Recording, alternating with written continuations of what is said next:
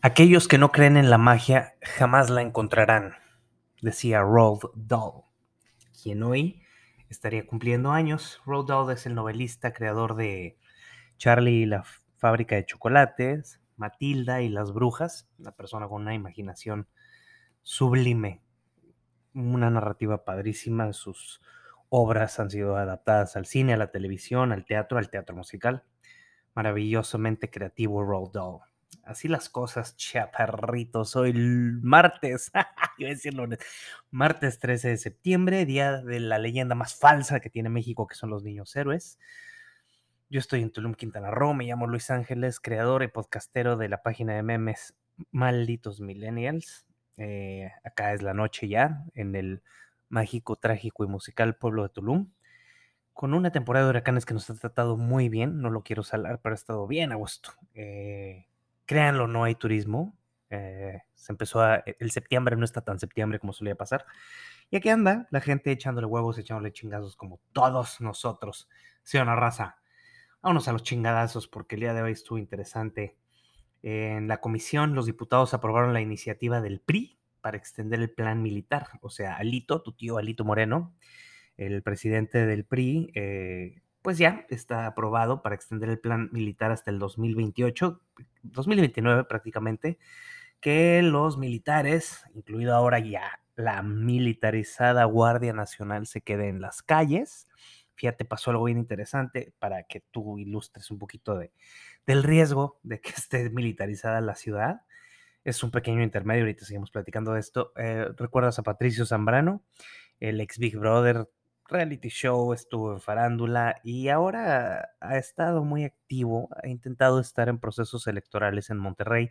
No le ha sonreído el electorado, no sé por qué, creo yo que tiene algo de valor. Te invito a que sigas en sus redes sociales, Twitter, Instagram, Facebook.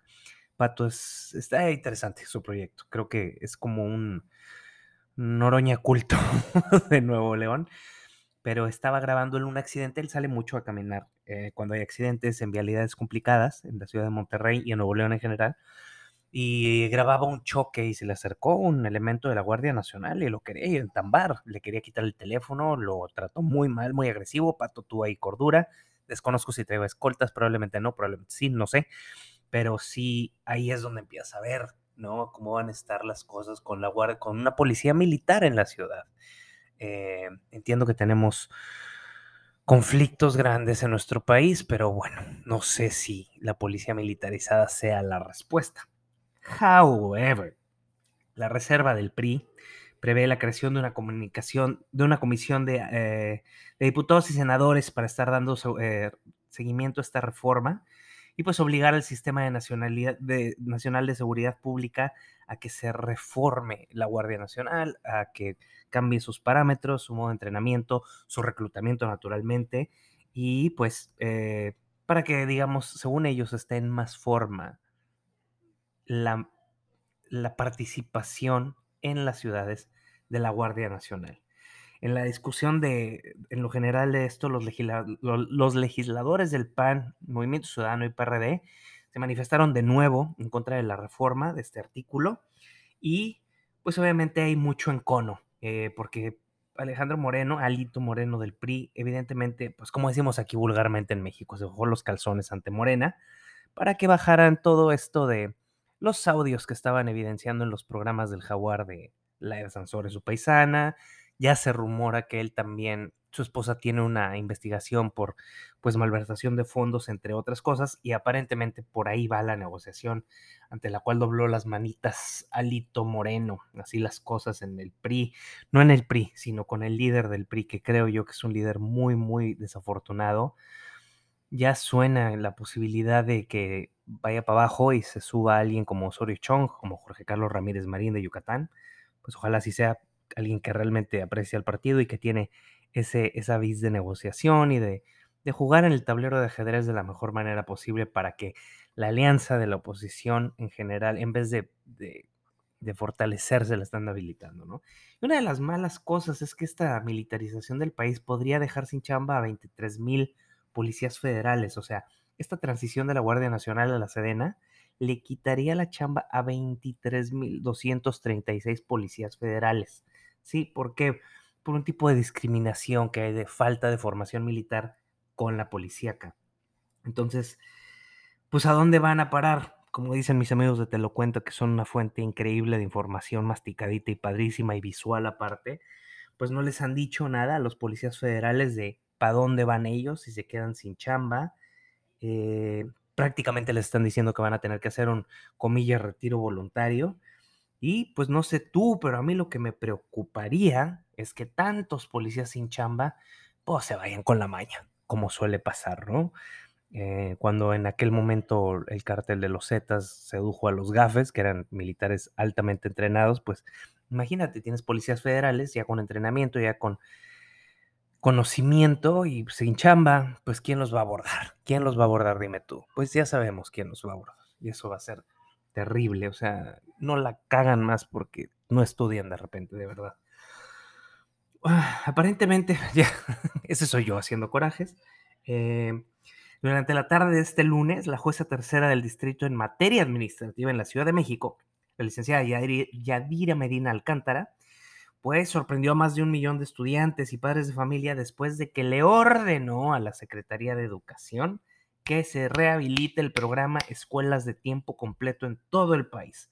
Un aplauso para Yadira Medina Alcántara, que es una mexicana que hace más por la educación y la niñez de México que toda la sarta de pendejos que tenemos gobernándonos. Muy, muy, muy bien ahí. Eh, esperemos que se concrete. Eh, no estamos hablando de que esta nueva reformita bizarra que trataron de hacer llamada la escuela es nuestra va a acabar, pero sí, por el momento se, van a, se va a obligar a que haya establecimiento de reglas de operación y normas para que ambos programas funcionen y cada quien escoja, que una elección libre me parece que es lo ideal. Muchas felicidades y gracias por ser una mexicana chingona, de verdad, de verdad. Faltan mexicanos como tú, de verdad. Ahora reírnos un ratito. Porque fíjate que sonaba que.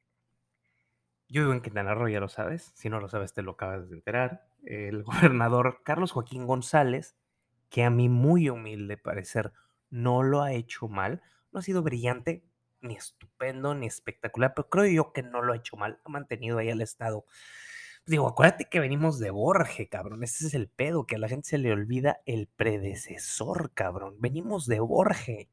Ojo, no le estoy echando flores a, Carlos Joaquín, pero después de Borge, puta madre, este señor no lo ha hecho nada mal, creo yo. Total, la gente esperaba que, pues, el presidente Elmo, como buen Mesías que lo tienen alucinado y en un pedestal, iba a perseguir la supuesta deuda y algunas otras cositas que se le pudieran querer rascar a un gobernador, Carlos Joaquín González. Y pues qué tan tan que hoy en la mañanera de este martes 13 de septiembre de 2022 dice el señor Elmo que Carlos Joaquín va a ser parte del servicio a México y nos, así dijo, nos va a ayudar como embajador de México en Canadá. En su momento serán los procesos, porque Carlos Joaquín termina el 25 de este mes, es cuando entrega poderes a Hermelinda Lezama alias Mara. Eh, y pues sí, o sea, ¿qué tal? Eh, bien por el gobernador, bien, gobernador, váyase a pinche Ontario, hombre, que se viene aquí, disfrute el primer mundo, olvídese de este desmadre, hombre, bien, bien, felicidades por usted. Me da mucho gusto porque a mucha gente le cayó gordo esta noticia, me cayó muy bien, porque no creo que el hombre sea digno de una persecución, honestamente. Este, sí ha sido bueno, ¿no? A secas, ¿no? Pues, pues bueno, ahí está su estrellota por, por no interrumpir, ni irrumpir, ni estorbar en el proceso electoral en el cual la candidata El Verde Morena y PT se coronó como gobernadora electa del estado soberano de Quintana Rock. Así que bueno, pues el panista perredista antes priista Carlos Joaquín, con pasaportito negro, a disfrutar de las mieles del primer mundo. Bien por el pinche Carlos Joaquín. Disfrute mucho. Si necesita usted un memero de cabecera, écheme un grito y me voy para allá con usted. Del otro lado del charco, del río más bien, este, Biden, Joe Biden y el gobierno de los Estados Unidos se firmó la ley para la reducción de la inflación. Eh, esto es algo que, pues sí, fue una promesa de campaña de Joe Biden. Los republicanos, los, perdón, los demócratas cumplieron con esta, esta acción. Hoy hizo una, mm, una rueda de prensa en vivo muy interesante, la cubrieron prácticamente todos los medios de los Estados Unidos, tanto de habla eh, angloparlantes como de habla hispana. Eh, hay uno de los, digamos, puntos altos o interesantes de esta nueva ley de reducción de inflación. Va a reducir el costo de los medicamentos recetados, los costos de atención a salud, es decir, consultas, y resalta los costos de la energía. No para todos, pero sí para gente con cierto número de ingresos y cierto volumen monetario si son micro o, empresarios medianos, microempresarios o empresarios medianos, algún tipo de, comillas, minoría o decir una etnia diferente que no sea la anglosajona, es decir, latino, asiático, pacífico asiático, afroamericano, demás. Eh, interesante la protección, creo yo, que, a final de cuentas, porque hay mucho mame, ¿no? O sea, quieren pues estimular que la gente se rife más a invertir, a, ser microempresario, a emprender, y les van a dar buenos em, estímulos, de, especialmente en gastos de energía y pues con todo esto de lo que es el, seguro de gastos médicos y algunos otros estímulos que, hay por ahí para quien se anime a, emprender, especialmente como te digo, con las mal llamadas minorías que son, digamos, etnias no blancas, ¿no? Eh, está interesante también el apoyo a la, por ejemplo, para que te des una idea, las personas mayores se les va a topar el gasto de suministro al mes por la insulina, cual está creo yo, bastante bien. Va a haber una serie de vacunas gratuitas para todas las personas, adulto mayor y grupos vulnerables, de diferentes tipos de vacunas.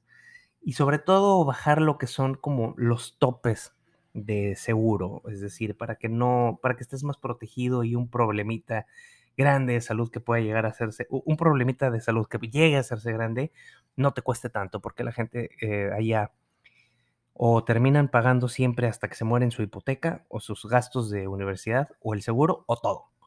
Entonces, eh, en, palabra está interesante. Eh, obviamente le tiró su mame woke de proteger el cambio climático, piensa él, no ejecutó, no, no explicó muy bien cómo, pero la reducción de, precios en, energía y obviamente ir reemplazando poco a poco todo lo que es eh, gas o electricidad por energía de aire, por decir un ejemplo, ¿no? Eh, se van a bajar los créditos fiscales para la construcción de casas, para que las casas estén construidas de un modo más inteligente y así no sean tan calientes o bien tan frías, que es algo que Europa tiene haciendo ya décadas o más. Eh, entonces el estímulo va a ser, digamos, como un poquito radical, o sea, desde, desde abajito vamos a hacer las casas bien para que no se calienten tanto, para que no se enfríen tanto y así tú no consumas tanta energía. Energía limpia. Creo yo que, como te digo, de palabra está bonita, suena bien, hay que ver cómo lo van ejecutando, hay que ver cómo topan en los congresos, naturalmente, porque pues a final de cuentas te recuerdo que esto es político, hay elecciones en noviembre en el 2024 para presidente en Estados Unidos, ahorita tienen las midterm o las de a mediado de término, del término del presidente y pues habrá que ver, eh, habrá que ver, sonaba muy entusiasmado y con una energía que casi no se le había visto a Joe Biden. Estuvo interesante, si puedes verlo, velo, es dura como una hora, 30, minutos o una hora más o menos. El, discurso está interesante verlo, está de buenos ánimos y ve, a final de cuentas eso es importante. Eh, un poquito, ahora sí, del otro lado del charco, en la muy utópica Suecia, porque siempre decimos, imagínate vivir en Suecia y pues al parecer ya, ya, ya, casi, casi, casi, casi la ultraderecha gana el mandato por allá.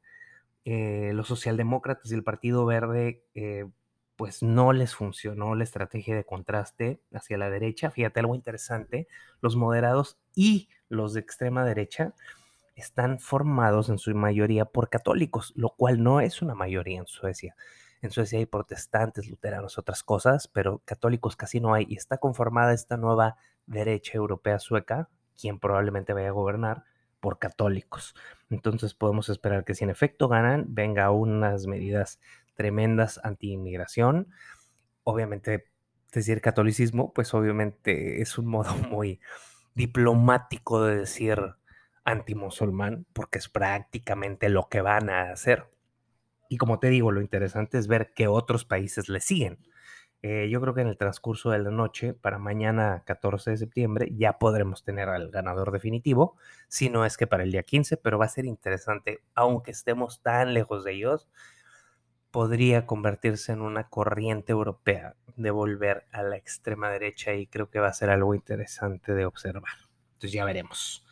Ya veremos qué pasa. Y al final, pero no el último, ayer se entregaron los Emmys 2022 a lo mejor de la televisión ya se habían entregado hace una semana a lo creativo, que digamos que es guion, dirección, diseño de set, cosas de ese tipo. Y aquí, pues los que nos gustan, ¿no? Mejor serie, mejor actor. De mejor serie de drama, ganó Succession de HBO, que en lo personal considero que es una de las mejores series, yo creo que una de las mejores 15 o 20 series que se han hecho en la historia de la televisión. Si no la has visto en HBO, vela, es estupenda, actuaciones perfectas, todo, es una serie perfecta. Mucha gente se desilusionó porque querían que ganara Better Call Saul en su última temporada, pero pues dado a que Saul decidió hacer un final tan débil y tan mano doblada y tan terrible, pues perdió. Eh, como mejor serie de comedia, ganó Ted Lasso, transmitida por Apple TV. Eh, como serie limitada y de antología, ahora de nuevo HBO The White Lotus, que también se la recomiendo en grande, una familia en un all inclusive hawaiano, brutal, no se la pierdan. Como mejor actor en serie de drama, Lee Jung-hae por el, juego El Squid Game, ganador. Eh, pues, debatible, bastante debatible, pero bueno, ya sabemos cómo son las cosas en los premios. Mejor guion a Succession para HBO. Mejor dirección de comedia, Ted Lasso. Mejor actriz de comedia a John Smart en Hacks. Sabe Dios, no sé decirte nada de esa serie, pero bueno. Mejor dirección de, drama en Squid Game, que eh, pues sí, una gran dirección. Mejor actor en serie de comedia, Jason Sudeikis, ex Saturday Night Live, por Ted Lasso, que transmiten en, transmiten, que, que, la puedes ver en Apple Plus, Apple TV. Y como mejor especial de televisión, Saturday Night Live, que aún pues, sigue amarrando, está por empezar su temporada número 38. ¿Seguirá siendo chistoso Saturday Night Live? Yo la amo, pero ¿seguirá? ¿Seguirá teniendo impacto? Yo creo que tal vez a los 40 sería un buen momento de cerrar, no sé, tú dime. Prácticamente, pues no hubo sorpresas ayer en los, en los semis, salvo la actriz que perdió de Better Call Saul, donde todo el mundo la quería ver ganar. ¿Tú la quieres ver ganar? No es cierto. Este, ya me pasé un poco el tiempo. Ya me voy a quedar porque me puse más estúpido de lo normal. Ha sido un gusto platicar contigo. Espero que mañana me escuches de nuevo. Mañana nos volvemos a platicar. Espero que esté muy movido el avispero en la política. Eh, mi nombre es Luis Ángeles, alias Malditos Millennials. Besos, abrazos, TQM. Gracias por estar conmigo hoy. Bye.